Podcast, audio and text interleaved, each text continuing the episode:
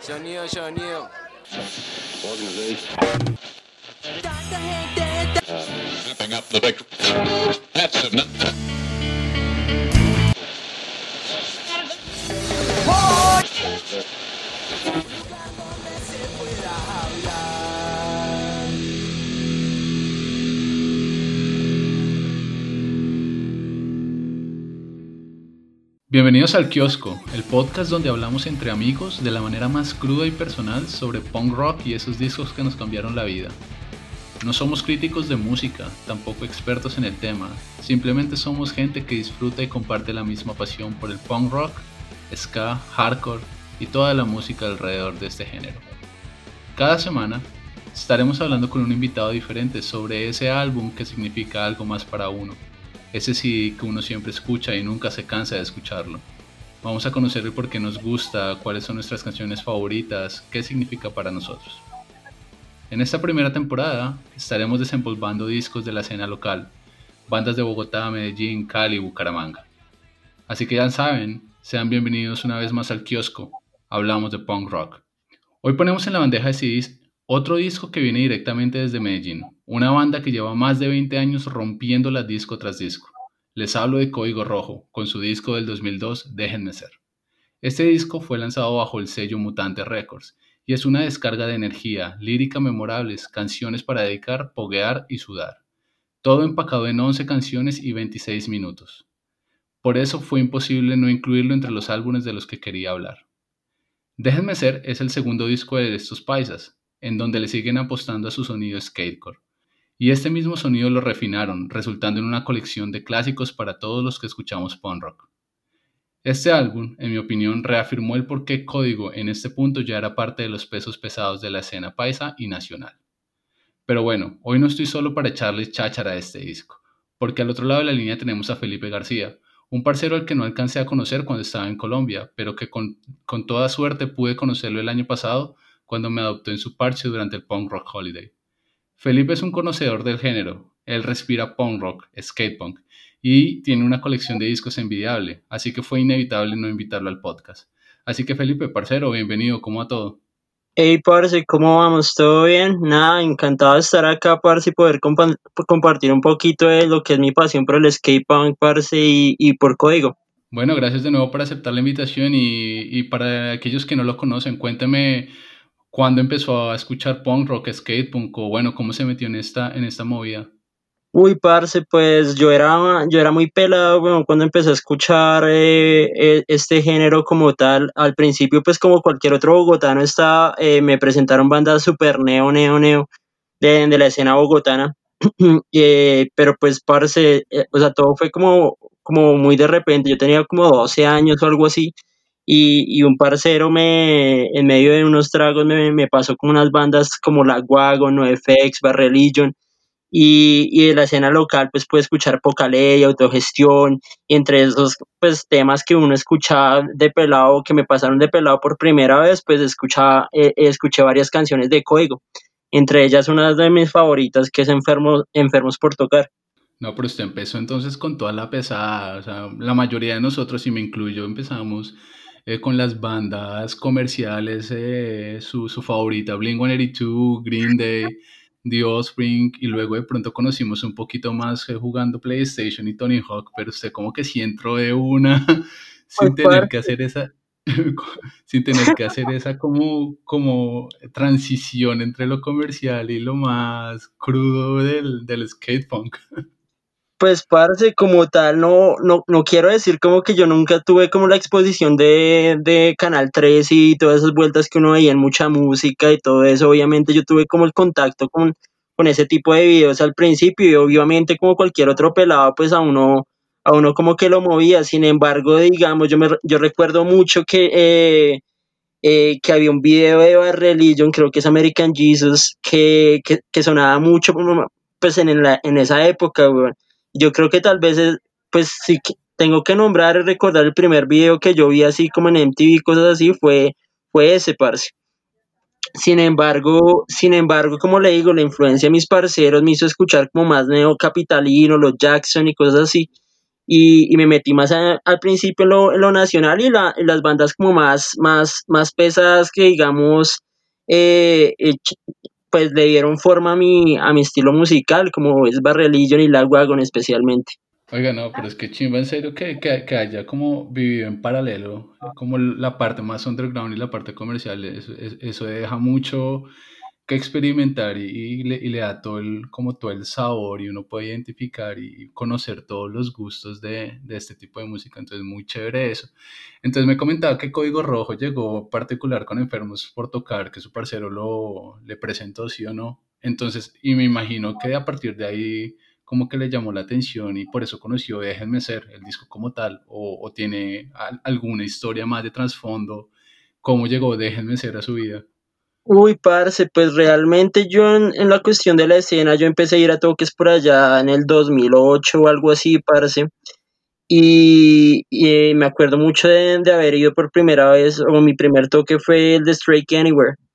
Y, y yo creo que hay muchas cosas cambiaron dentro de todo porque pues esos sonidos son muy distintos a los que son es NoFX, son un poquito más rápidos en varios de, varios de sus temas, involucran un poquito más de hardcore melódico y tal. Parce, yo me acuerdo haber visto como código como un año después o el mismo año de, mm, de Strike Anywhere y eso fue como en un, el toque fue por allá en un lugar en, en, en, en Chapinero, en Teusaquillo, yo no recuerdo bien, que se llama Gaira- Gairaca o se llamaba Gairaca y después pasó a ser pergamino o al revés.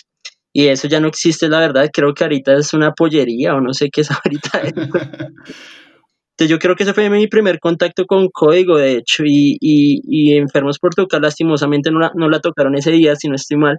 Pero sí recuerdo mucho que tocaron No, eh, no Quiero. Y, y, de, hecho ese video, el video que se hizo de esa canción, eh, está ahí, está ahí de, de, de, ese concierto específicamente, parce, estaba mirando eso. Oiga, qué chévere, tengo que ir a buscar ese registro. eh. Yo me acuerdo mucho del Punk Off, no me acuerdo del cartel, pero, pero sí, además que por ahí deben dar el registro. Reneo, yo, yo estaba haciendo memoria qué días porque la boleta no la tengo. Pero recuerdo mucho que en, en eso estaban sacando el fantasía de Irlis, parce, y regalando Ajá. afiches y tal. Me acuerdo que estuvo eso, estuvo Karma Fox, estuvo Sin Censura. Eh, espera a ver quién más. Seguro, si no estoy mal. Citoyens Citoyens estuvo ahí y también estuvo Desorden Social, parce. Estuvimos en el mismo toque y ni cuenta nos dimos. Ay, parce, sí, weón, sí. Pero es que yo era muy pelado, parce. Yo en esa época tenía como 13 años, 12 años. Yo era un pelado, weón. Todavía sigo siéndolo. Sí, todavía es un nene, un nene punkero.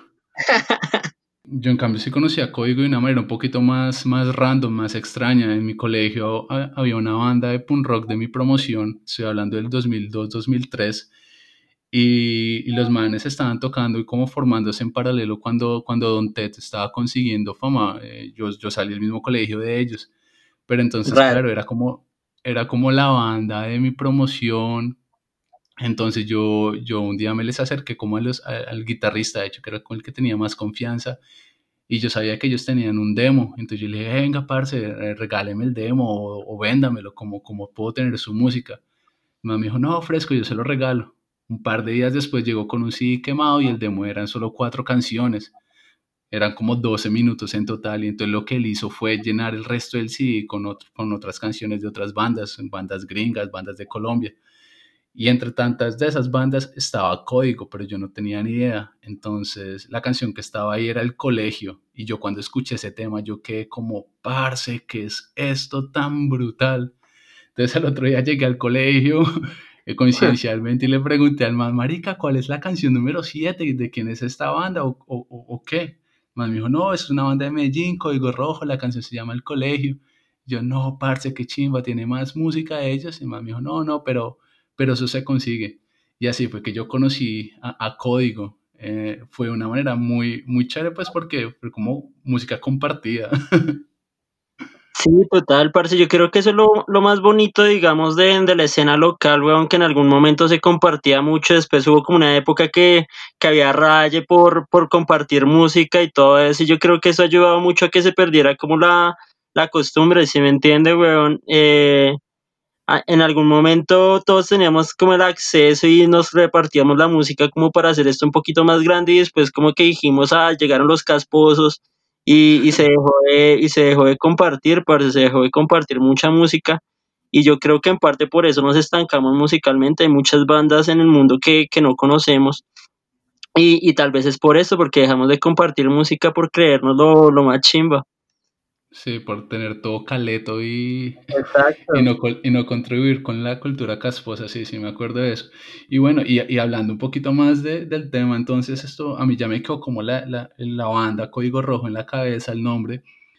Y en ese entonces en Hacienda Santa Bárbara había un almacén que se llamaba Camouflage y ahí ellos vendían CDs de la escena, vendían, bueno, vendían CDs de todo tipo.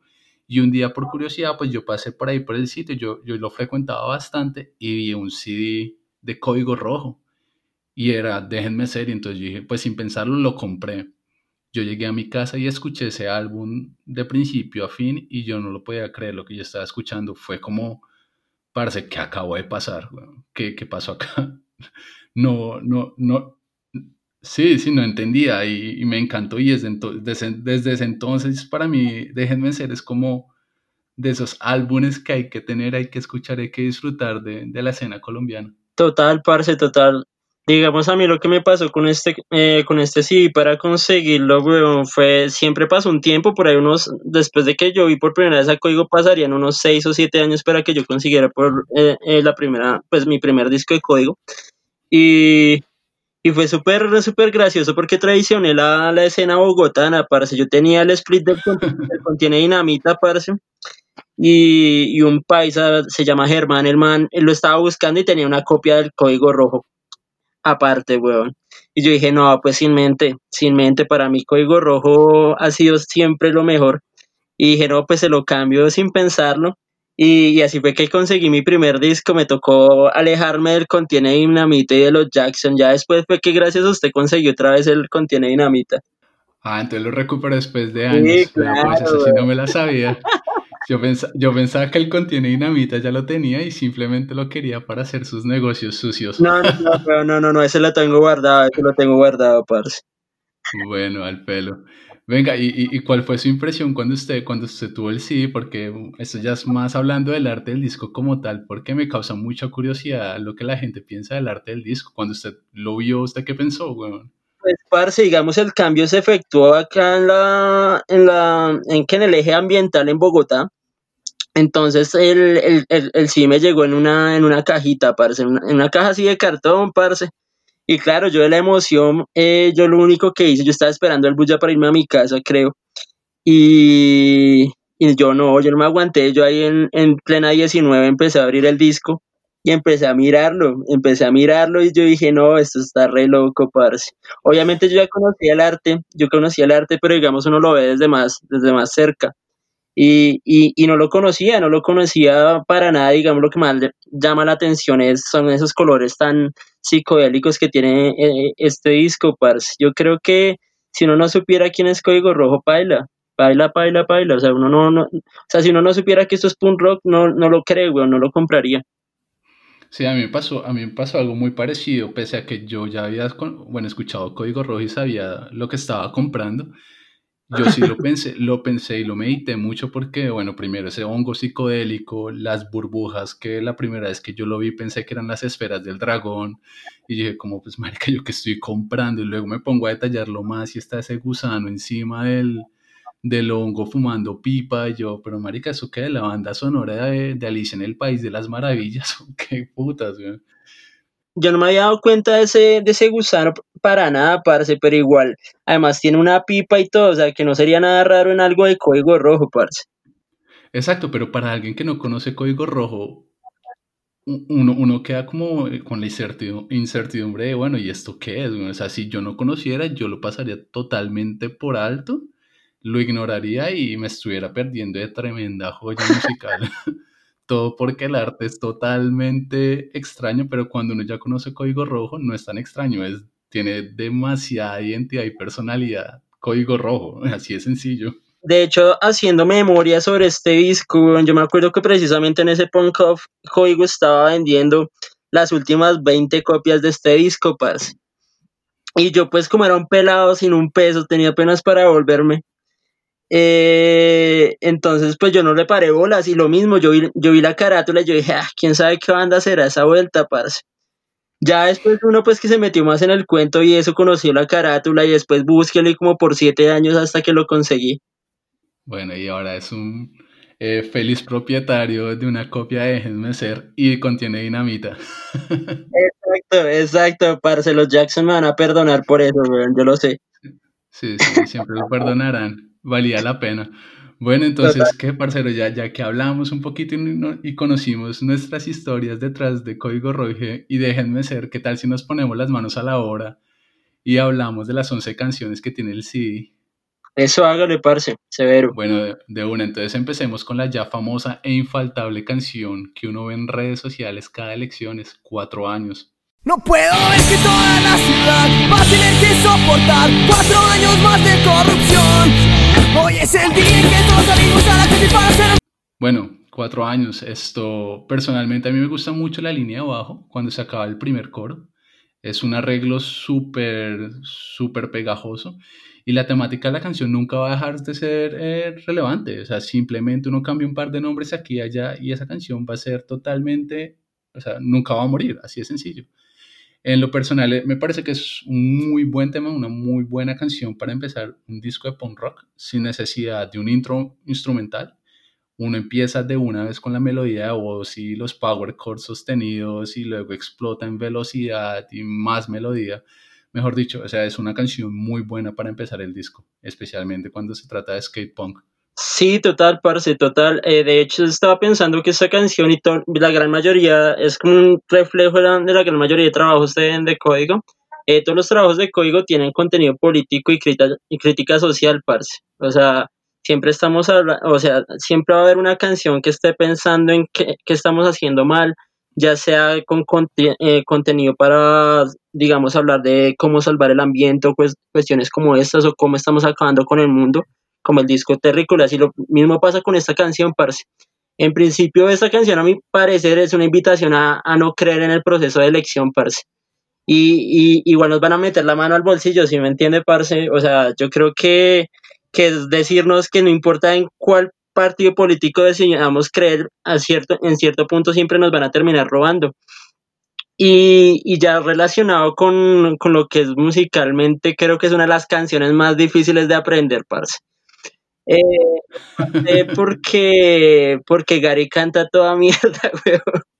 Yo creo que la, la, gente debe tener versiones distintas de la letra real, parce. Y digamos en la parte que dice la entrega de nuestro país a un ladrón, yo, yo la tuve mal toda mi vida y creo que la sigo cantando mal toda mi vida, weón pero, pero porque Gary canta todo, todo, te, weón. Si no tuviera las letras, weón, no sabría que esa parte es así, weón, se lo juro. Bueno, lo más probable es que yo también le esté cantando mal. De hecho, a veces cuando la escucho, me como que no canto algunas partes porque prefiero no tararear en canciones en español. El tarareo para mí solo es para un idioma que no manejo. Sí, sí, total, total. O sea, yo creo que a mí me tocó repasar las canciones unas mil veces para poder saber realmente lo que decían, porque digamos, cuando no tenía el disco, yo cantaba como me sonara, como la, como la mayoría de las canciones, weón. Sin embargo, es que como Gary siempre en esta, en esta canción siempre canta súper rápido. Al final siempre canta súper rápido, entonces es como súper difícil de conseguir o, mm, entenderle. Pero ese, pero ese es el encanto de cuatro años y, y, bueno, y código y punk rock en general. De hecho, de hecho eso es como algo que, que, sucede en muchas canciones, no solo de bandas colombianas, sino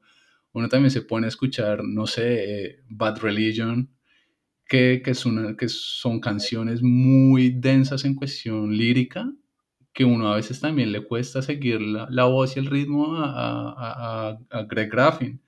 Entonces, yo creo que eso es algo como muy característico del género. Sí, total, parce, digamos, a mí la parte que más me gusta de esta canción, bueno, que esta sí me, me la sé, que y no está bien, no está bien que nos obliguen a creer. Yo creo que esa es la parte que más me gusta de toda la canción, en el sentido que nos invitan a, a no creer en los cambios que nos venden, parce. Eh, cada cuatro años o cada dos años o cada periodo electoral nos vienen a, a, a decir mentiras y de que van a realizar cambios que nunca van a ser reales, parce. Yo creo que esta es la parte que más me inspira de toda la canción. Sí, y, y total, y sigue siendo aplicable y, y- y eso es lo chévere de- de- del punk rock, es como muy, nos da voz a los que no la tenemos, por, por decirlo así. Sí, total. Entonces, y amplifica ese descontento o esa, como esa crítica social de, de no nos dejemos más y tratemos de, de hablar por todos en, en unison. Sí, esta es la carta de presentación de código, parce. Ahí se nota la batería, se nota el bajo, se notan los riffs de guitarra. Aquí, digamos, para mí, Código Rojo son como los reyes de los intros, weón, y esta canción no tiene un culo de intro, va de No tiene. una, de una parce, y, y, y además que las voces en muchas partes de esta canción, se ac- eh, la de Gary y la de Juan Tobón, el bajista se, se acopla en resto, parce. Entonces yo creo que, que eso lo hace, lo hace Código desde el principio, weón. Dicen, estos somos nosotros y lo que van a escuchar va, va a ser mucho más chimba. Exactamente, entonces con eso pues sigamos dándole candela a esto y hablemos del track número 2, déjenme ser.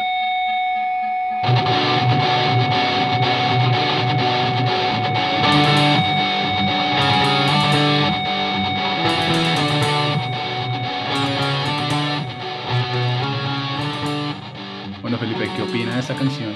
Parce, en una frase, el intro que invita al desmadre, weón. Sí, weón, esta yo creo es la canción más larga de código de este disco, weón, si no estoy mal. Y, y nada, esta, esta es de las canciones que, que, que, que lo prueban a uno. Este es el test de Cooper del punk, parce. Sí, o sea, no, no creo, no conozco ninguna persona que se aguante el todo el pogo de, de, de esta canción de pe a pa, weón, porque, porque es un desmadre, es- va a, toda, a todo tote, weón, en, en, en ¿qué? En, desde que empieza, weón. Y, y de vez en cuando hay como un descansito, creo que hay un descansito en la mitad de la canción donde empiezan a hacer unos rasgueos invitando a que también pues están influenci- influenciados por el hardcore, de, de cierta manera, parce. Entonces, sí, yo, eso es lo primero, lo primero que yo pienso de esta canción, Invitación al Desmadre. Bueno, sí, para mí, para mí Déjenme Ser es una canción que grita código rojo en mayúscula de lejos. O sea, es un tema que, que hay que escuchar para probar todas las matices y todos los sabores que código ofrece. Eh, la voz de Gary, guitarras cortantes, líneas de bajo que lo sumergen a uno, cambios de velocidad, melodía, armonías, buenas líricas.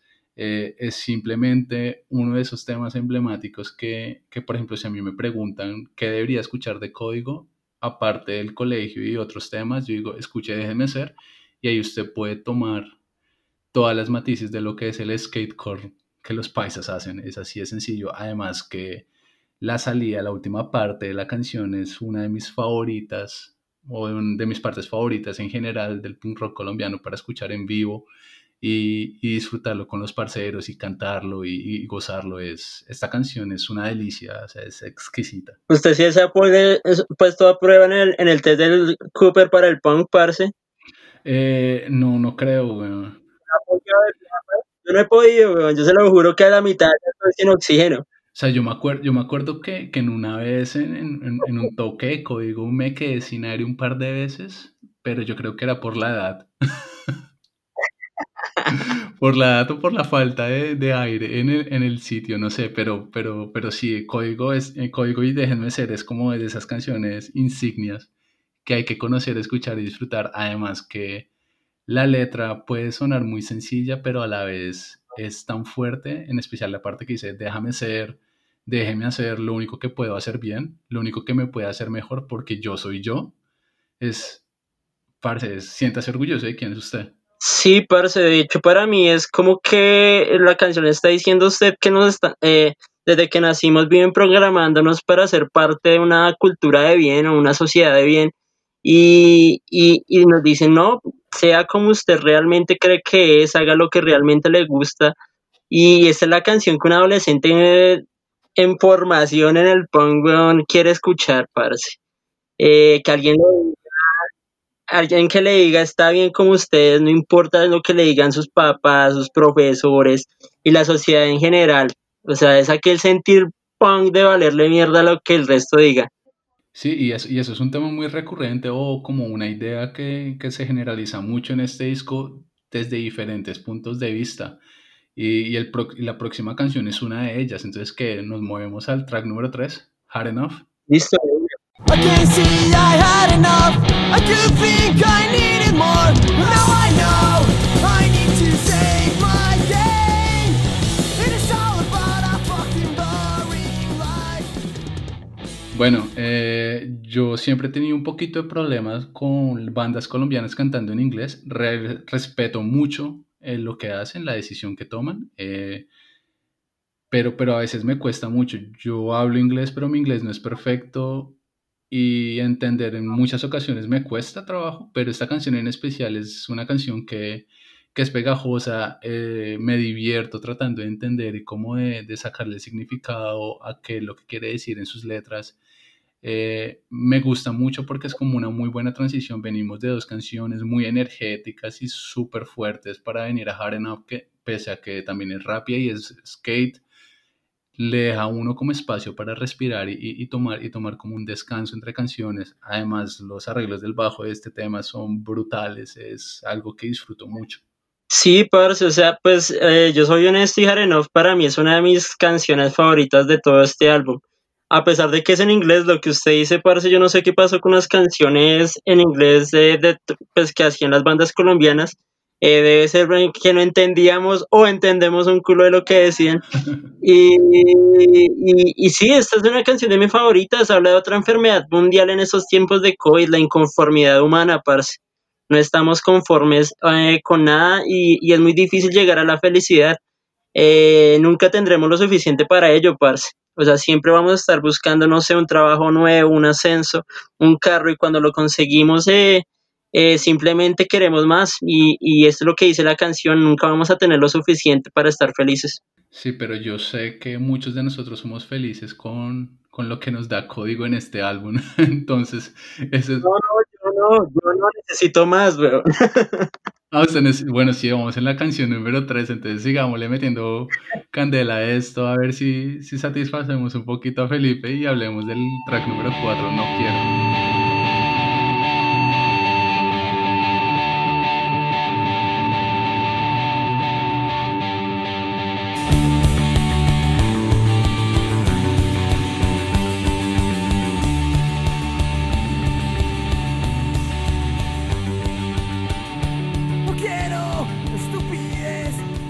No sé por dónde empezar con esta canción. ¿Usted tiene alguna idea cómo empezar con esto?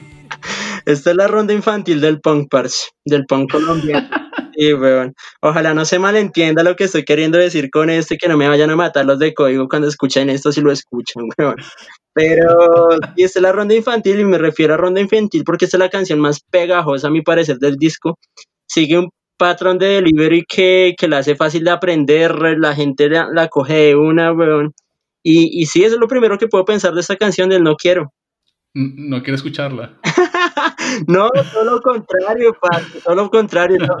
O sea, esta, esta canción es una de las, de las más importantes del disco eh, y yo creo que es una de las que la gente siempre pide, weón. Yo creo que la gente siempre pide precisamente porque fue fácil de aprendérsela y quedó grabada en la memoria de todos. Sí, para, para mí No Quiero es, es una canción que es, es simple, es poderosa y potente, pero esa simplicidad es lo que llena de magia esa canción. O sea, para mí es como, si usted la escucha por primera vez, no se espera el tupa tupa que se viene. O sea, empieza súper suave y le va subiendo el ritmo y le va subiendo la revolución.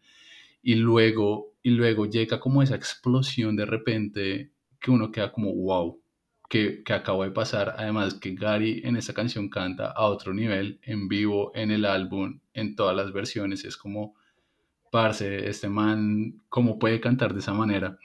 Además también como esos cambios de velocidad, las armonías de la voz, eh, la línea de bajo, que, que me gusta llamarla como tipo face to face, que es súper melcochudo y como que uno, uy, parce, ¿por qué suena tan chimba?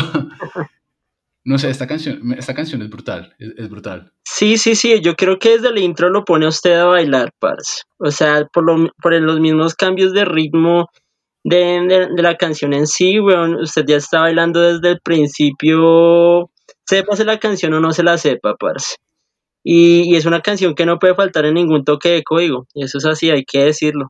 Sí, sí, además que en esta canción eh, es otro de esos temas que uno dice que Código Rojo está hablando por una generación, es como la parte que dice yo quiero la libertad para decir lo que no puedo hablar, es, es un sentimiento que yo creo que sentimos muchos en algún momento o de pronto lo seguimos sintiendo. Y es como una buena manera de, de desahogar esa frustración y botar esa como descarga de energía que uno está acumulando dentro por, por la opresión que uno puede llegar a sentir de diferentes maneras. Es, es, es una canción muy buena y realmente uno la puede repetir y nunca cansarse de ella. Sí, total, parce, esa canción, o sea, lo que le dice es que no se tiene que aguantar las cosas porque sí, hay que decirlas, hay que revelarse. Bueno, entonces con eso vamos al track número 5, eh, una canción ya legendaria, conocida y amada por muchos. Eh, estoy hablando de No hemos muerto.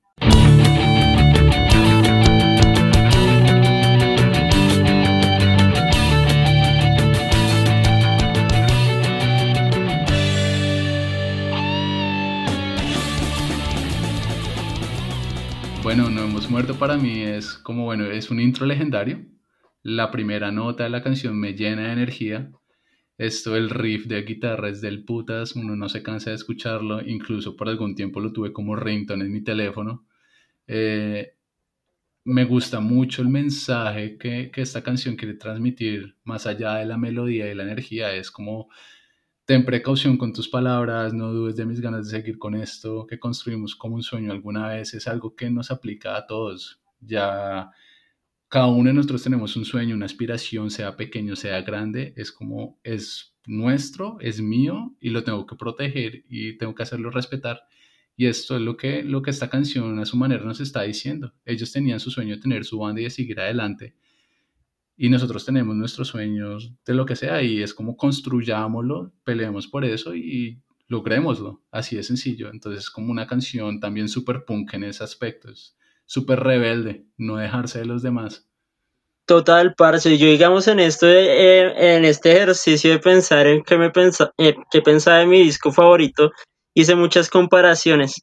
Y, y, en este caso, para mí, el No Hemos Muerto es el bro hymn del punk criollo, parce con respeto, con el respeto que Pennywise se merece, pero esta es más chimba. eh, muchos puristas del inglés y del punk me van a matar porque la letra no tiene nada que ver una con la otra, pero yo creo que usted que ha visto a Pennywise sabe a qué me refiero, weón, con las sensaciones que despierta esa canción. Yo creo que eh, esta canción No Hemos Muerto despierta las mismas sensaciones, weón.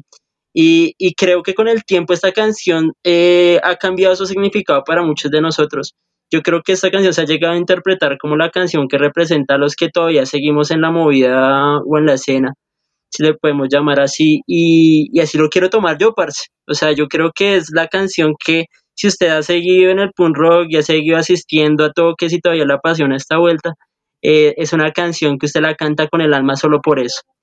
Eh, y ya, parce, yo creo que es uno de los riffs más emblemáticos del punk nacional también. O sea, el riff que tiene esta canción es, usted la escucha ya sabe cuál es, no necesita que canten, parce. Sí, en, en, versión acústica, en versión cover, en lo que sea, es un riff que, que, que es único, es incomparable con, con, ninguna otra canción que se haya hecho en Colombia, diría yo. Sí, total, parce, y lo que usted decía, weón, aquí lo que hizo Código es decirle a la gente, no nos importa un carajo, nosotros vamos a seguir tocando skate punk. Bueno, y con eso entonces vámonos al, al track número 6, a Bedroom Wall.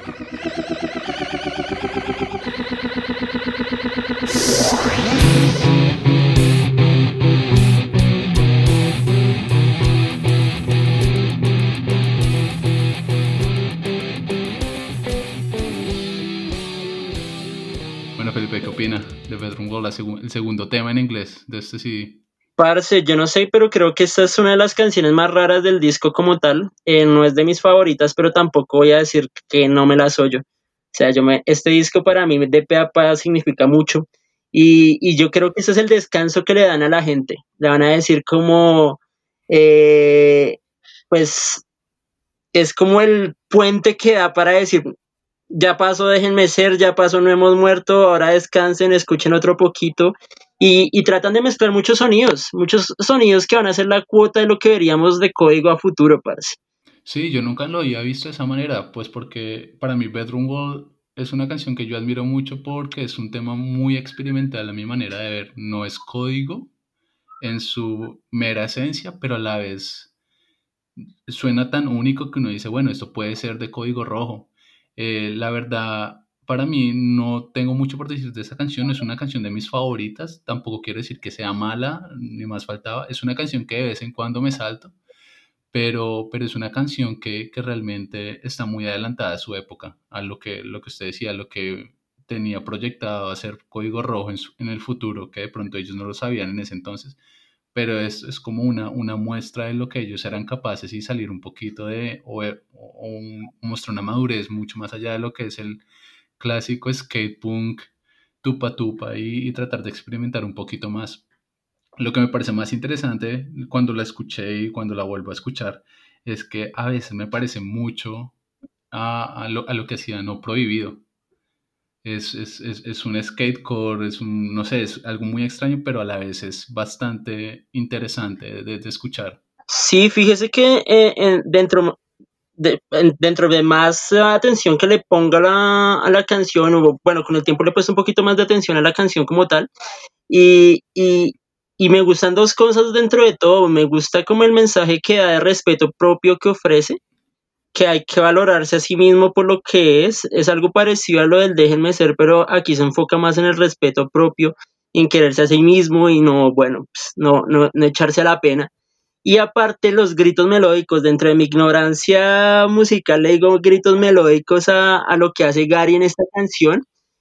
Parce, son muy sabrosos, weón, se fajaron ahí, yo no sé, pero yo también hice la comparación con una banda colombiana y a mí me suena resto a Melodics, weón. Escena resto, resto me lo dice la canción, pero resto yo me quedé como parce, ¿quién está cantando acá? Bueno, sí, es, es, es, es, un, es un tema bastante interesante y para los que nos están escuchando, yo estoy muy interesado en saber cuál es la opinión de este tema en particular, porque, porque es un tema del que poco se habla y hay mucha tela por cortar alrededor de Bedroom Wall. Entonces, si, si, si tienen algún comentario, ya saben, nos escriben y, y estoy más que interesado en conocer su opinión. Eh, y con eso, pues, movámonos al siguiente tema, la canción número 7, eh, la popular, la que todos hemos dedicado, diría yo. Eh, estoy hablando de No sé si tenga la suerte.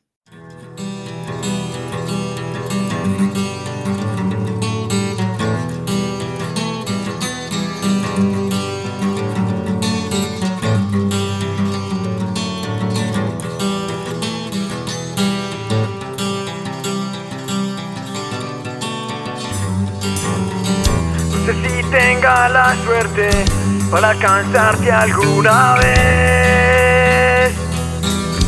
No sé si puedas entender.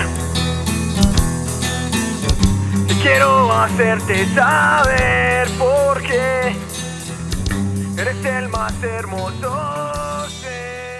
Parece pues como usted lo introdujo, es la canción más dedicada a la historia del neo colombiano, del punk rock colombiano. Y es una de las canciones que menos disfruto de código, así como lo hace Gary. A Gary le recuerda algunas malas experiencias por ahí comentaba en algún momento. Y para mí, no sé, no sé, nunca me he llevado muy bien con las canciones de amor. No quiero decir que no me van a ver cantando la o en el pogo, parce, porque es inevitable, es con lo que uno creció. Simplemente, como le digo, las canciones de amor nunca me llegaron o nunca me, me las gozo tanto como otras. Por ejemplo, si hablamos de poca ley, yo no me gozo tanto como el, el, el ¿cómo es? La para los, para los pájaros no me la, no me la gozo tanto o no me gustan las canciones de amor, tampoco me gusta. Mientras que desarrollo y, y esas cosas sí me, me, traman más, ese tipo de canciones. Eh, y eso me pasa con No sé si tenga la suerte, no sé si tenga la suerte, es esa canción de amor que para mí no es tanto de amor, parce, es para gusanearse a alguien, eh, sí, parce, digamos la letra dice que no la puede tener, que no la, pues que la puede ver, pero sin embargo no la puede tocar es como pensando en la novia de otra persona, güey. ah, yo nunca lo había tomado de esa manera, ¿sabe? Para mí siempre había sido como la frustración de no poder estar con una chica porque uno simplemente es un perdedor, güey. Porque ni lo miran, güey. Pero como le digo, la música es súper, súper subjetivo, güey. Ajá, sí, sí. Bueno, para mí, para mí, no sé si tenga la suerte, es simplemente la cara romántica del skatecore, o sea, detrás de toda esa rudeza, energía y candela se esconde un corazoncito que siente y, y pues a veces sale a, a relucir, ¿no? Y, y bueno, sí, aparte de que todos la hemos dedicado en algún momento, algunas personas han tenido más suerte que otras, eh, a mí nunca me funcionó realmente. Es, es una canción que, que, por el hecho de que sea una canción de amor romántico, no deja de ser candela, es una canción súper llena de energía, eh, tiene una mezcla perfecta entre skate, romanticismo, melodía, no es muy larga, no es muy corta. Eh, es una canción muy bien hecha, es una canción que es más que todo como para el público, es una canción que el público realmente disfruta porque tiene esos pedazos en donde la gente puede cantarla a todo pulmón y el, y el salón se va a llenar de las voces de la gente, eh, le da el espacio uno para poguear, para saltar, para hacer stage diving. Entonces realmente es una canción que, que desafortunadamente Gary no disfruta mucho, pero que la energía que logra contener en la gente es, es, es, brutal y es de los mejores o como el momento clímax en un toque y código o de los tantos. No estoy diciendo que sea como que todo el mundo espera, no sé si tenga la suerte, pero es uno de esos momentos que uno como chimba, esto se va a descontrolar.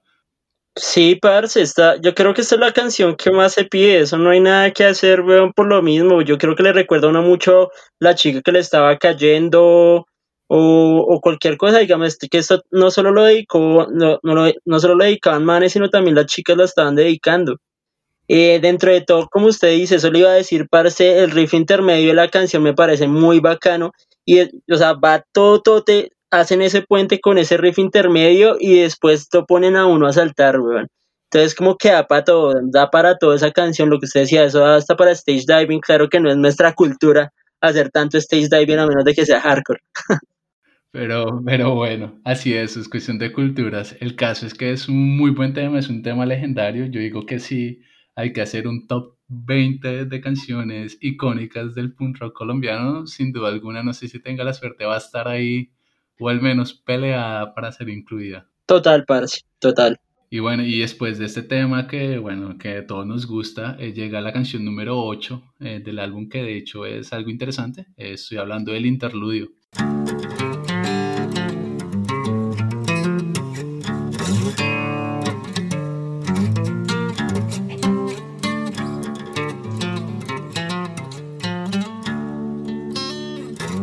Dejemos así porque era, era como la tendencia en ese entonces de que todo álbum de punk rock en Colombia tuviera un interludio de cualquier tipo, de cualquier forma, hablado, cantando, eh, instrumental, del tipo que fuera. Este interludio es extraño en medio de todo, pero, pero es un interludio que, que también le da como ese respiro y esa transición al álbum y lo deja uno respirar. Son, es un minuto que uno descansa. Sí, parce, pues yo creo que esta es la continuación del experimento que estábamos hablando con Bedroom Wow. Eh, sin duda, no sé qué les dio las bandas por hacer interludios. Eh, de pronto lo que hablaba, lo que hablaba usted, parce, con, con José Luis, de pronto era para no hacer el intro de en algún concierto o alguna cosa así.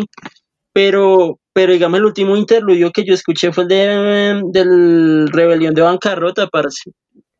Y, y, y, sucedió mucho con, los, con las bandas paisas. Digamos, yo no le veo ningún propósito. Está ahí, no le paro mucha atención. Y como usted dice, parece un minuto que uno solo escucha estos sonidos como experimentales y listo.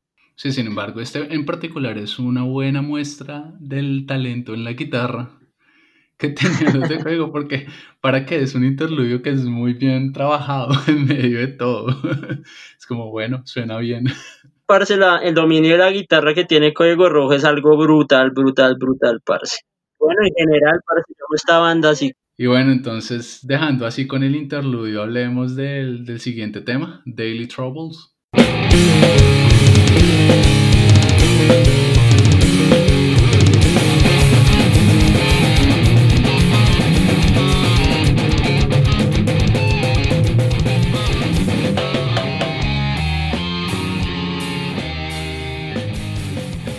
Esto, para mí, de esta canción me sabe un poquito a Satanic Surfers. Es un tema que no es que, que, no es que escuche muy seguido, pero no por eso es malo. Y es algo, algo que aprecio mucho esta canción, es el sonido de la batería. La batería, no sé si fue grabada en otro momento o con otra configuración, pero el sonido del redoblante seco es algo que me encanta de este tema y es un tema que me llena de energía y, el tupa tupa y bueno, la explosión de la batería en general es algo que me gusta mucho de Daily Troubles. Sí, parce. Eh, De hecho, yo tenía como algo parecido a lo de Satanic Surfers en mi mente. Y es que tiene ese, ese punk rock, esa influencia de punk rock, skate punk eh, sueca, parce. Eh, y acá yo en, en mi mente lo dije y es como que dan ganas de ir a montar tabla apenas empieza esa canción. O bueno, en mi caso de aprender a montar tabla, weón, porque yo sí fui muy fracasado para eso. Pero, pero sí, es una invitación a que usted salga con su tabla y empiece a, a tirar líneas.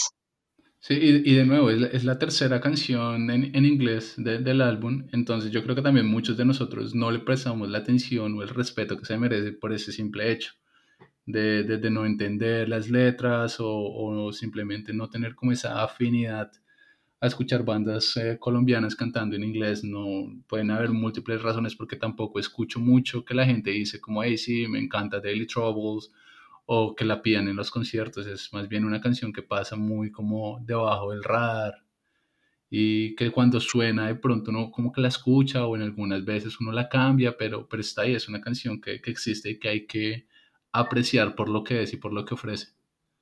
Sí, parce, digamos, yo no sé si usted sabía, pero esta canción es como una especie de conversación entre amigos, parce. Entonces, digamos, como que usted llega a la casa y le pregunta, hey, ¿por qué no te veo hace rato, parce? Y, y pues el otro le empieza a comentar la historia que no se siente bien porque realmente no se le está poniendo atención o realmente no se le está valorando como piensa. Y, y, y específicamente habla de los papás, parce, que digamos, yo creo que todos nosotros hemos estado en dif- diferentes canales con nuestros papás cuando fuimos adolescentes y tal vez todavía, weón, y que digamos ellos querían que nosotros fuéramos una cosa, pero al, al cabo terminamos siendo otra, terminamos siguiendo los, nuestros sueños propios, otros sí seguimos los sueños de nuestros papás, o sea, hay pocos de nosotros eh, que, que realmente nos quedamos en, en lo que realmente queríamos, parce. Bueno, es, e- es cierto y es, y es como la- esa, esa parte tan seria de Código Rojo que por el hecho de que tocan rápido y algo muy divertido, veloz, uno como que le deja prestar atención y, y es, y es bueno hacer como el ejercicio, sentarse a entender y como a, a- a reflexionar acerca de lo que ellos nos quieren decir en este tema. Bueno, entonces ya hablando de Daily Troubles, eh, sigamos con el siguiente tema, el número 10, también otro de los temas emblemáticos de Código Rojo, y les estoy hablando de Enfermos por Tocar.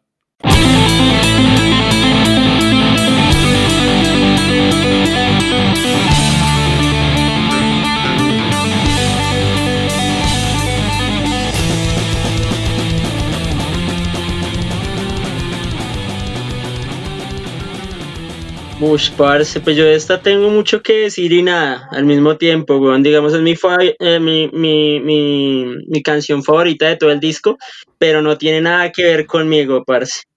Eh, digamos, a mí siempre me ha gustado estudiar, weón, siempre he sido como el ñoño y, y me ha gustado bastante el estudio y, y nunca supe tocar ni mierda, parce, ni una pandereta. Cuando, cuando llegaban las novenas me pasaban el librillo para que no tocaran ni las panderetas ni, ni las maracas, parce. Oigan, y aplaudir Eh. Baila, mi, mi arritmia es tenaz, weón. En- eh, lo intenté cuando tenía como 15, 16 años tocar la batería, pero no, paila. Me rendí, me rendí, me dediqué a otra cosa, weón. Sin embargo, fue la canción que cambió mi percepción del género, weón. Fue de las primeras que escuché de, Código. Y, y yo creo que aquí empezó esta obsesión llamada Código Rojo y llamada Skatecore para mí. Eh, yo creo que por esta canción estoy no enfermo por tocar, sino enfermo por el skate punk, parce. Las guitarras, el bajo y la batería, a todo tote, parce, eso le vuela la cabeza a cualquier adolescente, weón. De acuerdo, para mí Enfermos por Tocar es un minuto y medio para sudar, desquitarse y perder la voz, es volverse loco y enfermarse realmente a punta de música. Eh, encontrarse con lo que hablábamos de Daily Troubles, para mí Enfermos por Tocar tiene un aire strong out metalero, de ese strong out clásico que tiene unas guitarras, no sé, me encanta, me encanta y, es una canción que, que es eh, calidad de exportación realmente. Las transiciones que tiene del intro al resto de la canción son del putas, es otra canción que, que como que lo motiva a uno a seguir los sueños, sea lo que sea, y no dejarse de los demás, ser autosuficiente, es, es una enfermedad de superarse y demostrar que realmente se puede. Es, es, es brutal, esta canción es, es genial.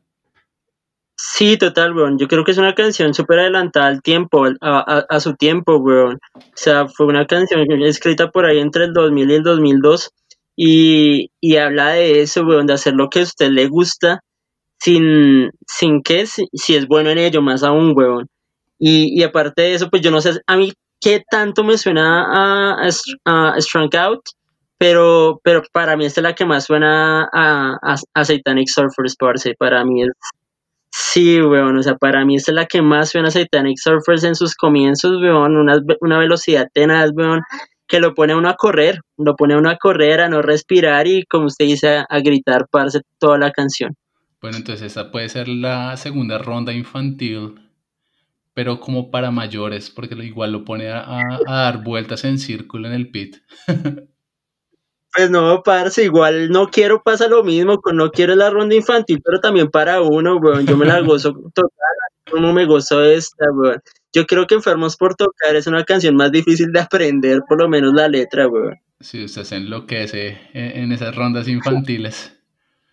Uy, parce, yo- sobre todo con este y con Harenov, me enloquezco, weón. Digamos, yo se me había olvidado comentarle que en Harenov yo he visto a Código por lo menos más, unas 20 veces, weón. Y, y Harenov y fue una de las canciones, de las últimas que escuché, y ha sido la única que escuché en, en Belver que no la había escuchado nunca en las 20 veces que he visto Código Rojo, parce. Eh, entonces yo estaba endemoniado con unos paisas cantando esa canción en inglés, weón, a todo pulmón, parce. Y pues nada, pues, mis amigos me dijeron, parce, usted se la sabe todas. Y yo, marica, creo que tengo problemas con código. Código rojo lo enferma. Sí, sí, un poco, weón. Oiga, yo no me acuerdo la última vez que, que escuché, bueno, que vi a Código Rojo, eh, pero diría que puede ser fácilmente hace unos 10 años, si no un Uf, poco más, weón, sí. Espero que cuando vuelva tenga la oportunidad de ver a, a Código Rojo de nuevo y si no, bueno, quedan los bonitos recuerdos Si no ponemos el déjenme ser a todo volumen, weón. y hacemos la fiesta, ¿sí o no? Exactamente, parce, bien farreados. Eh, sí, sí, de hecho que usted que comenta eso, eh, ahorita cuando terminemos de hablar de las canciones, él lo va a contar o, recordar uno de los momentos más chimbas que, que viví pues con usted, parcero, y con el resto de- de- del parche en el Punk Holiday. Entonces, antes de eso, hablemos del último tema de la canción, eh, Mary Jane.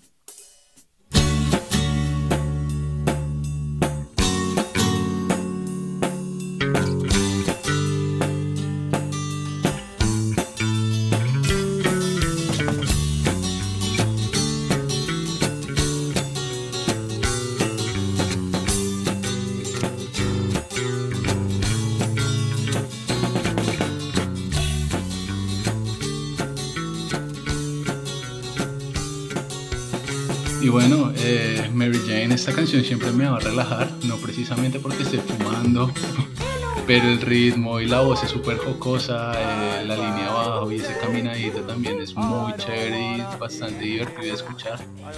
Y bueno, es una canción que, que pese al contraste del intro y cómo comienza a cómo termina, es una canción que se disfruta y me parece que es una canción supremamente adecuada para cerrar este sí en particular en contraste con el tema del que se habla en la primera canción y toda la temática que se corre durante el disco es como, esto soy yo, Mary Jane, vamos a disfrutar, vamos a gozar y también es una canción súper punk en medio de todo, ¿no? Entonces, me parece que no pudieron tener mejor elección, es la última canción también del álbum en inglés, entonces, no sé, es, es un muy buen tema y creo que es de los pocos temas que la gente realmente pide en conciertos, pese a que es en inglés. Sí, sí, total, weón. De eso le, le iba a decir, weón. Yo creo que es una de las canciones en inglés de cualquier banda con rock colombiana que más se pide, o tal vez la única que se pida que yo conozca.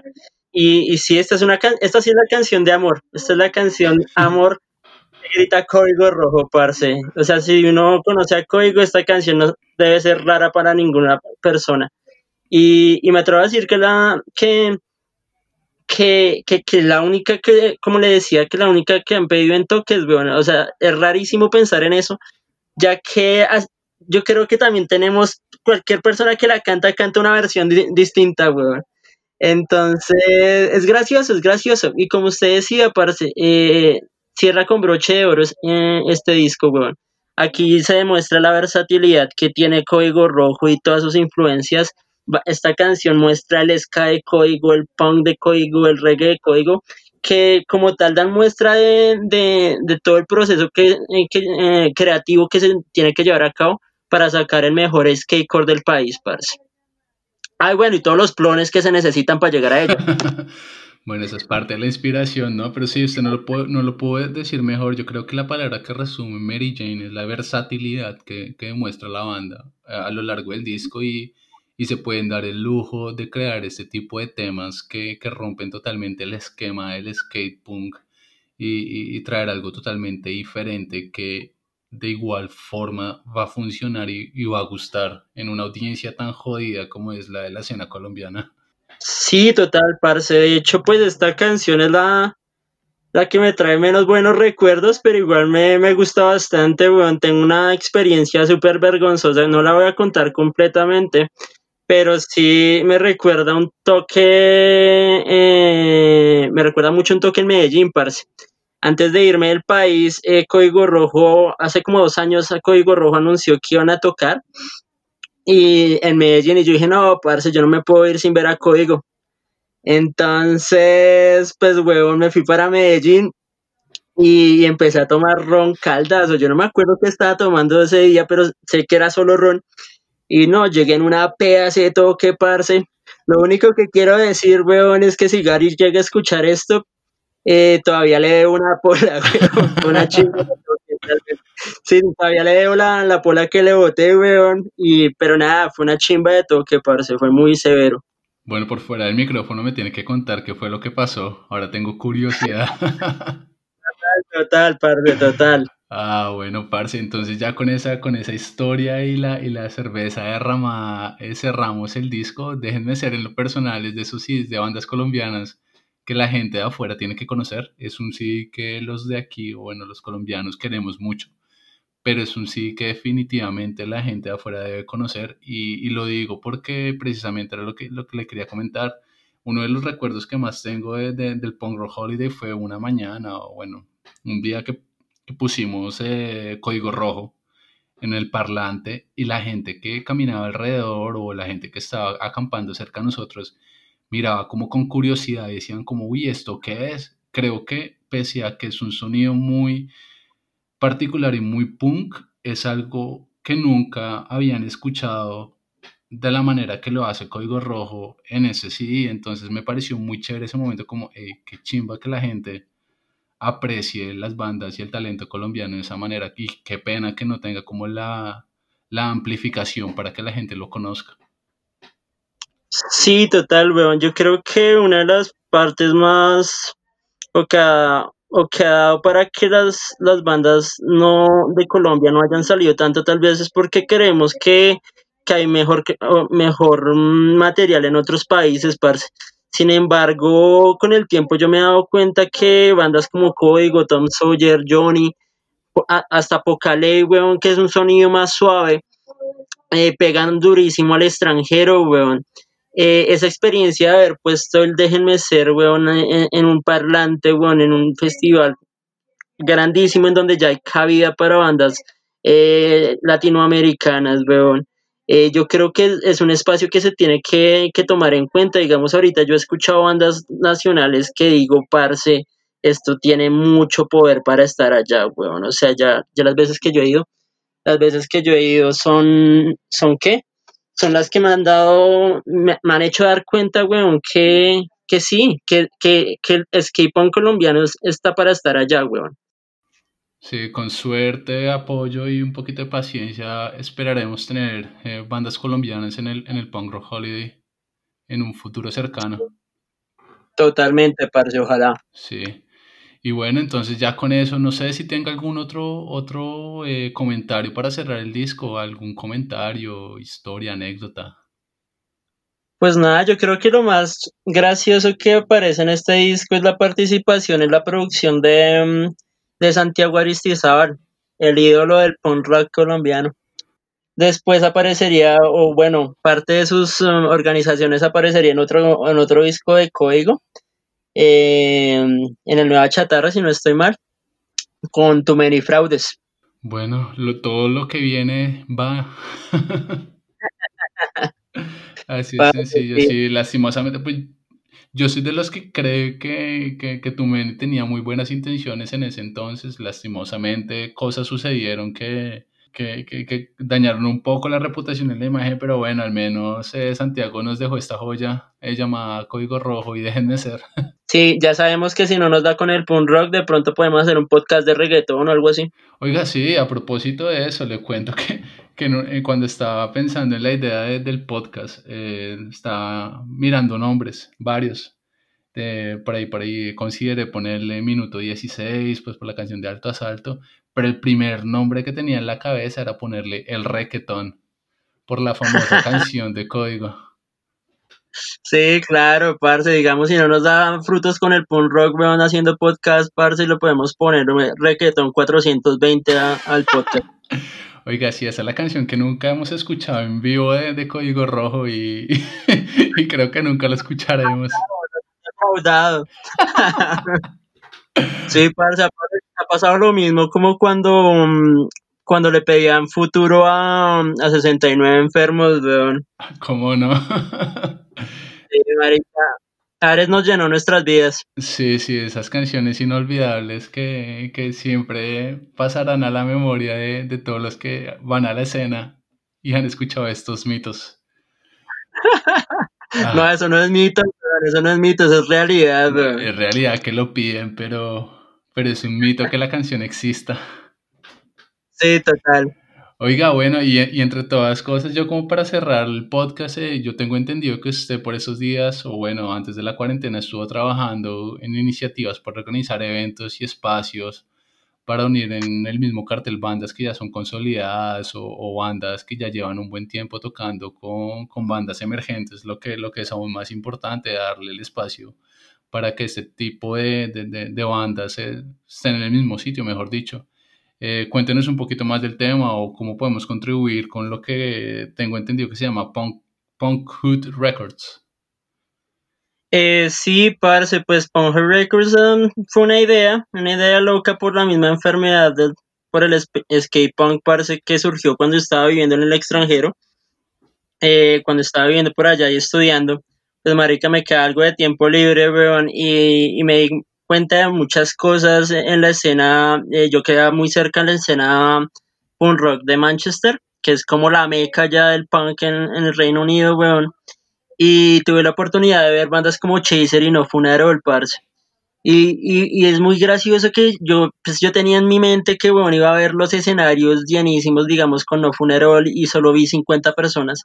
Pero lo que más me gustó es que eran 50 personas dispuestas a darlo todo, dispuestas a escuchar cosas nuevas, que llegaban desde el principio, se compraban una pola y apoyaban a la primera banda y se quedaban hasta la banda de cierre.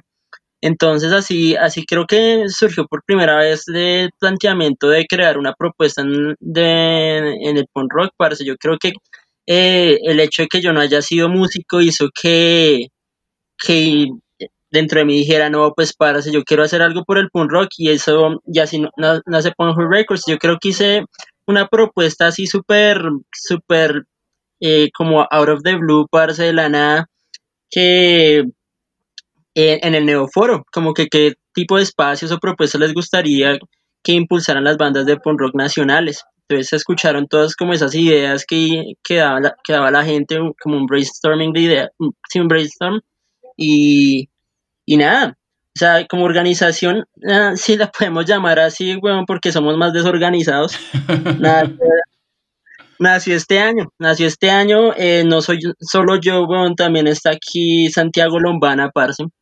Eh, Santiago Lombana es un man, weón, que también tiene una banda llamada Déficit de, de Atención y el man está metiendo la ficha por allá a, a otra movida punk en la calera, eh, que si no estoy mal se llama Chambón o algo así. Y, y el man me dijo, el man en, en algún, me invitó como a un toque y tal, y, y también se me hizo la invitación por parte de la de Forest Gump, eh, banda de Bogotá, me dijeron, pues me, parceros míos que me dijeron que cayera allá. En ese momento, me, pues conocí personalmente con Santiago, ya habíamos hablado de algunas cositas de reunirnos de nuevo para hablar de, de qué, de esta, de esta nueva propuesta en Bogotá, y así es como creo que, que surgió Ponjo Records. Yo solo me le pegué al man, el man es como el que más le ha metido la ficha, yo he hablado con las bandas y eso, y lo bueno es que todo se ha dado. Y, y ya, como le digo, es una, es una, es un proyecto que estaba rondando la cabeza a mí hace rato, weón, está hace rato. Y, y, y, lo más, lo más difícil de todo el proceso, imagínense lo difícil, fue crear, fue crear el nombre, fue crear el nombre de Punk Records.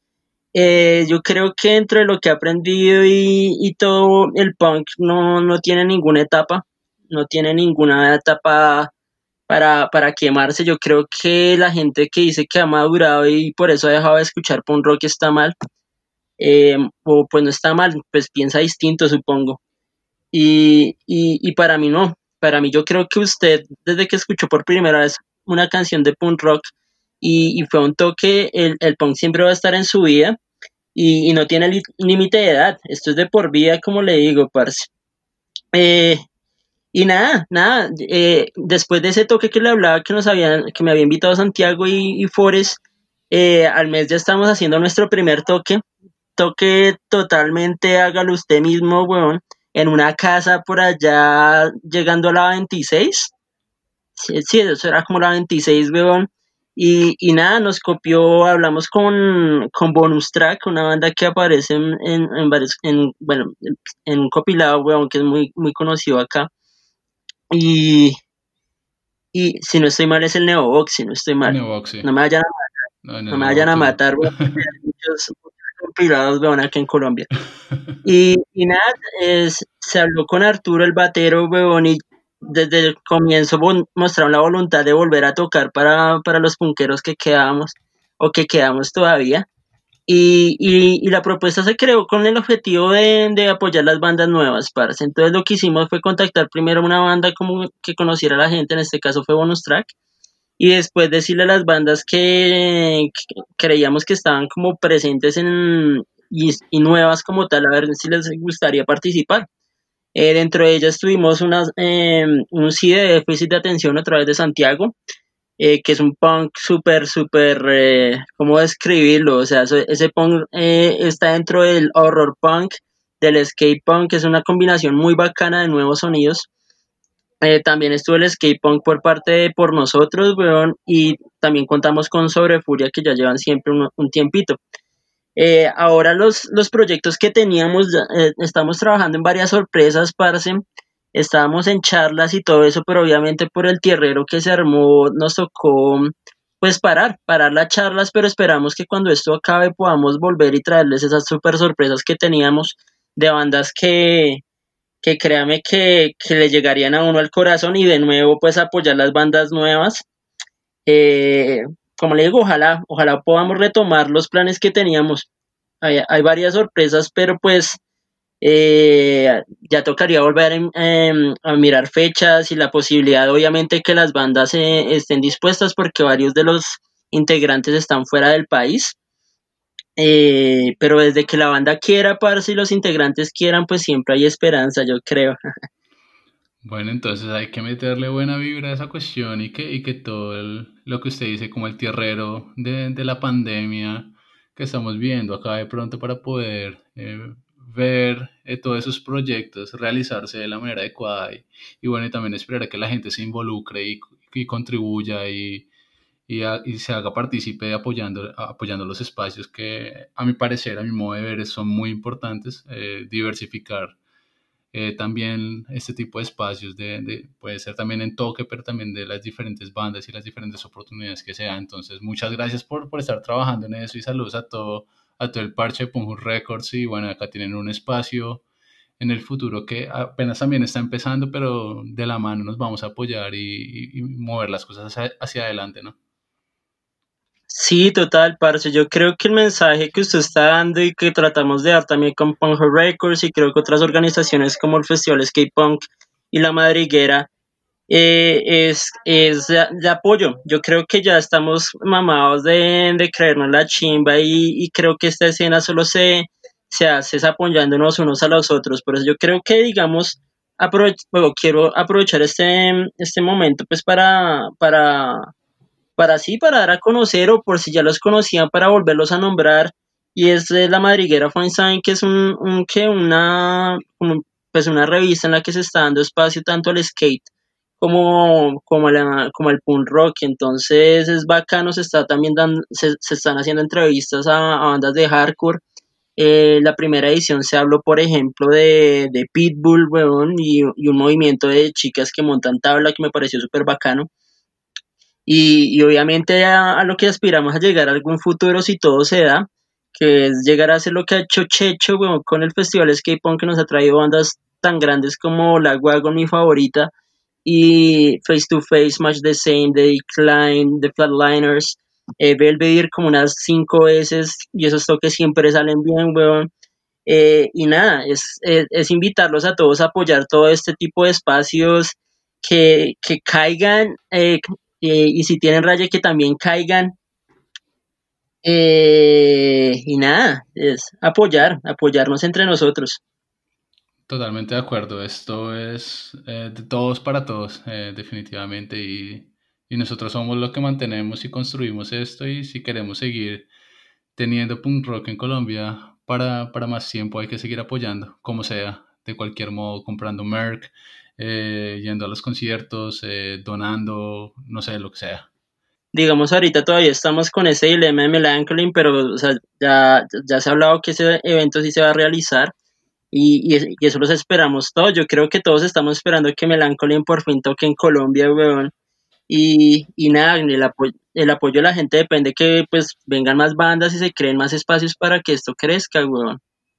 Sí, con lo de Milencolin, bueno, ahorita que la cuarentena nos ha dejado eh, ahorrar en transporte, eh, dediquemos esa, esa moneda y esa plata del Transmilenio que hemos ahorrado para comprar la boleta, que tampoco está cara, ¿no? Además es Milencolin que, que bueno, no sé si haya otra oportunidad de volverlos a ver en Colombia, entonces ya saben. Total, sí, sí, sí.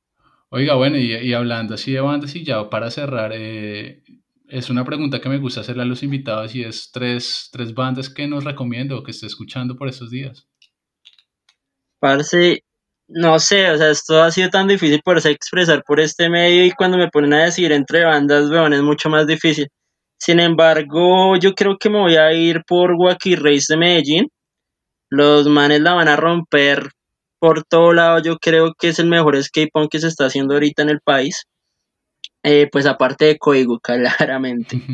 Y después ya diría que Forest Gump de Bogotá, eh, de lo mejor que ha sacado la capital en los últimos años, hablando de punk rock melódico. Eh, a mi parecer son los parceros que le están metiendo la ficha a esta movida en Bogotá tenazmente. Si usted es una persona que le gusta Religion, Pennywise, Poley, Strong Card, esta es la banda para usted. Y, una de mis personales que la escuchaba desde que era un adolescente y hasta hace poco tuve la, la fortuna de ver, eh, que la están rompiendo, parce, hasta en forma acústica, weón, hacen unos acústicos que uno queda loquísimo, eh, que es Cigar, parce, Cigar Escape Punk de Estados Unidos, parce.